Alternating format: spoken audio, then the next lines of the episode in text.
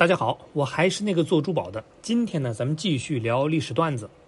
就在盘庚死后，王位就经历了两任弟弟，然后就来到了他的侄子武丁的手里。相传呢，这个武丁虽然是个王二代，但是没有养尊处优，从小就被他老爹送到农村去体验生活，也因此呢，他特别能够理解民间的疾苦，所以立志想要干一番事业。可惜刚上任的时候。武丁身边没有中意的下属，于是他三年不说话，就把事儿呢交给了其他人，自己是默默地观察着国家的风气。直到有一天，他终于在梦里就遇到了自己的 Mr. Right。醒来之后，他找遍全国，终于在一个地方找到一个劳改犯。武丁跟他一聊天，果然不一般，当即呢就给了他 offer。这个人呢就是宰相福越。在福越的帮助下，商国的国力是空前强大。武丁就把目光又瞄上了边防。商朝的时候，周边一些国家是时不时的就来碰瓷儿，非常的烦人。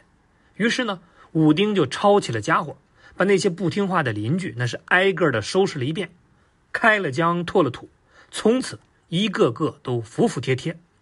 那提一嘴，武丁呢有六十个老婆，其中一个叫妇好。武力值可以说是满满的。别的妃子的战场是在后宫，而他在前线。别的妃子打架呀是薅头发，而他打架是薅头。也就是因为这个，妇好呢带过兵，打过仗，也为商朝打下过不少的地方。妇好墓也在上个世纪被发现，里边有很多精美的陪葬品，那就足以证明武丁对他的重视和喜爱。就这样。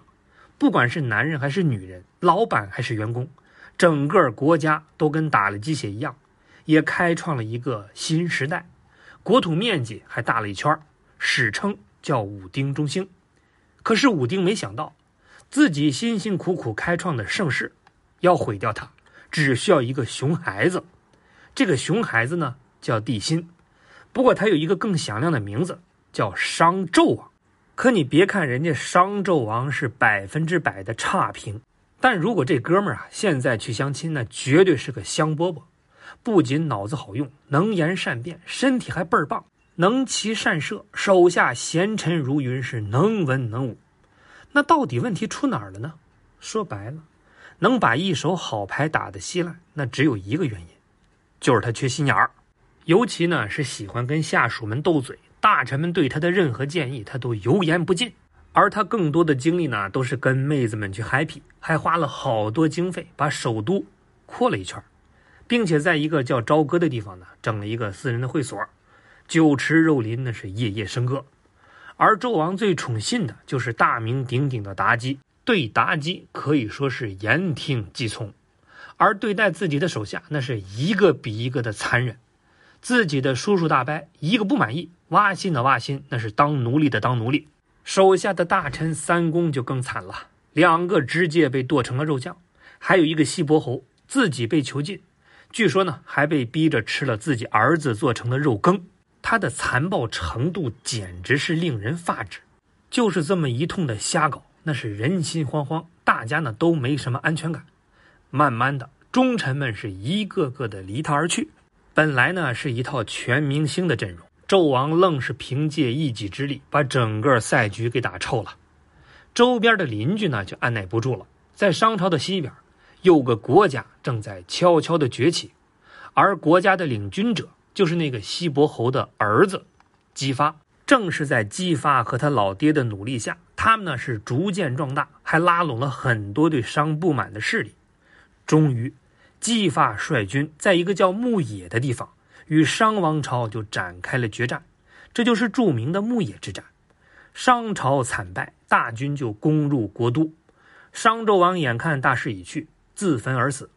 商朝这只飞翔了近六百年的燕雀，终于飞不动了，最终陨落。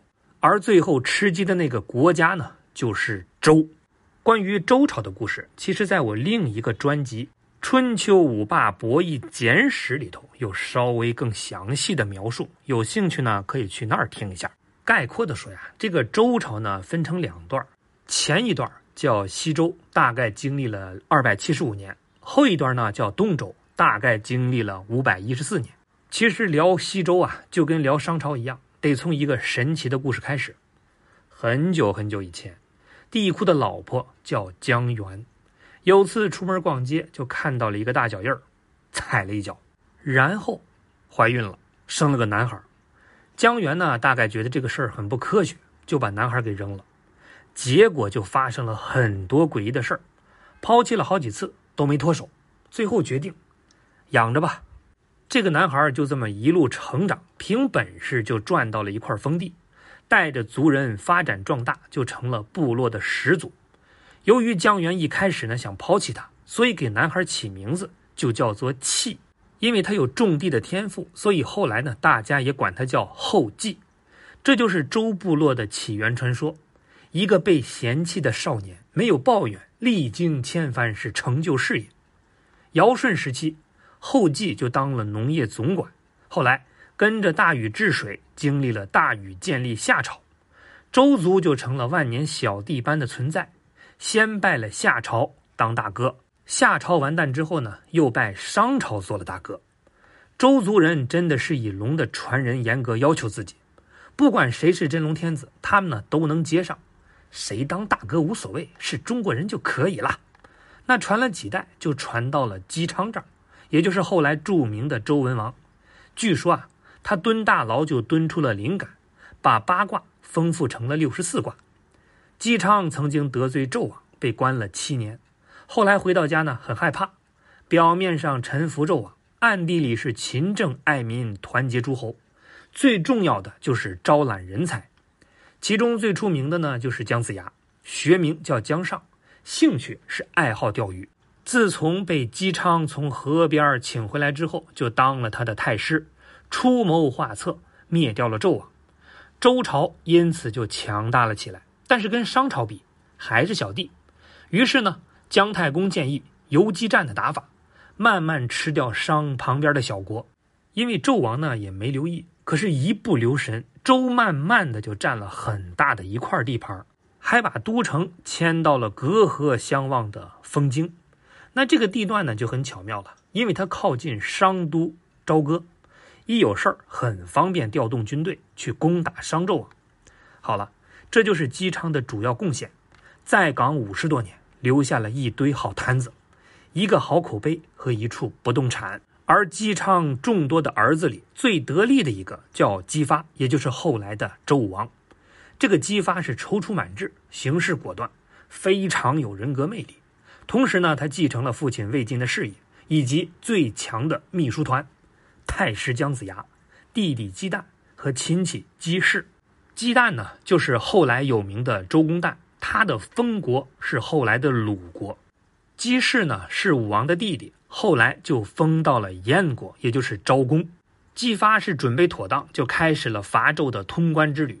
首先就联系了八百镇的诸侯，来到一个叫孟津的地方，距离商都朝歌很近了。然后呢，就来了一场军事演习，叫做孟津官兵。大家达成共识，一起讨伐暴君商纣王。就在万事俱备，准备出发的时候，姬发表示：“再等等。”这时候呢，有人通报说纣王把两个叔叔比干给杀掉了，姬子呢给抓起来了。姬发就说：“再等等。”然后又有人通报，纣王的大臣们都来投简历啦。姬发还表示：“再等等。”又有人通报，纣王沉迷酒吧，滥杀无辜，百姓非常的愤怒。这回呢，姬发一声令下，抓，然后是集结诸侯，率领大军就渡过黄河。一直开到了朝歌的郊区牧野，然后就跟纣王来了一场生死决战，史称牧野之战。这场仗呢，本来纣王的人数是有优势的，但是因为他早就失去民心，很多士兵是边打边倒戈，最终姬发很顺利的拿下了纣王的人头，然后呢，建立周朝，从此周取代商就成为了中国大地新的政权。前面这轱辘呢是周王朝的创业故事，那接下来就是打江山容易守江山难的常规剧本。周武王死后，儿子周成王继位，因为成王很小，就由他的叔叔周公旦摄政。周公呢很优秀，他是分封诸侯，营建洛阳，施行德政，带兵东征，持续为西周发光发热。总之，靠周公的完美辅助，西周的形势呢是一片大好。周成王和儿子周康王也是勤俭节约，工作认真，开创了盛世的局面，史称叫成康之治。武王、成王、康王已经三代了，富不过三代这个设定仍然在起效果。后边又传了几代，经常是跟四周的戎夷等发生矛盾，国力就开始明显的衰落。这里边呢，就有一个叫周厉王的人。在岗期间也没干过什么好事儿，那是横征暴敛、虐待百姓，还派人监视社会舆论，大家呢也不敢说什么话，只能是眼神交流，这就叫道路以目。有一天呀，大家实在受不了了，就发生了暴动，周厉王仓皇逃走，再也不敢回来。那有两个大臣瞬间就懵了呀，赶紧把诸侯们找过来开会。会议的结果是，大家共同代理执政，商量着办事儿。这就是西周的共和行政，不过因为周厉王他没有死，所以太子呢也没法继位，才由大臣或者是诸侯来摄政，等着周厉王回来。这儿提一嘴啊，还有个说法，是一个叫共伯和的诸侯代理执政，所以呢叫共和。后来周厉王死在外地，儿子周宣王继位，这才结束了共和行政。而且宣王呢有点本事，他是吸取老爹的教训。努力工作，让西周出现了一波小中兴。可惜王朝一旦衰落，那是有惯性的，一个宣王是救不回来的。更何况他晚年也糊涂，跑去武力干涉诸侯内政，结果连续吃瘪。更糊涂的是，他生了个倒霉儿子，也就是西周的最后一位天子周幽王。这位大哥呢，是任用奸臣，还废了王后和太子。立宠妃的儿子做了太子，然后原来太子的老爷就联合隔壁的犬戎打了过来，杀掉了周幽王。之前被废的太子依旧在诸侯的帮助下，那是火速继位，这就是历史上著名的周平王。经过这么一段折腾，周平王就觉得在老家太危险了呀，保不齐又被这个戎狄打，搬家吧。于是呢，就搬到了东边的洛阳，史称叫平王东迁。到这儿呢，西周就结束了，东周啊开始了。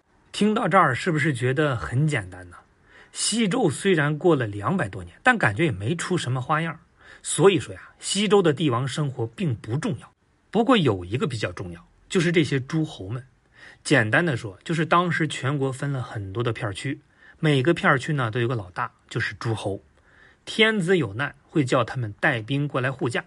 可一旦天子失去威信，诸侯们拥兵自重，容易叛逆，所以后边整个东周都为这事儿烦恼。整个的西周呢，大概有一百多个诸侯，遍布各地，他们帮助天子管理着庞大的周王朝。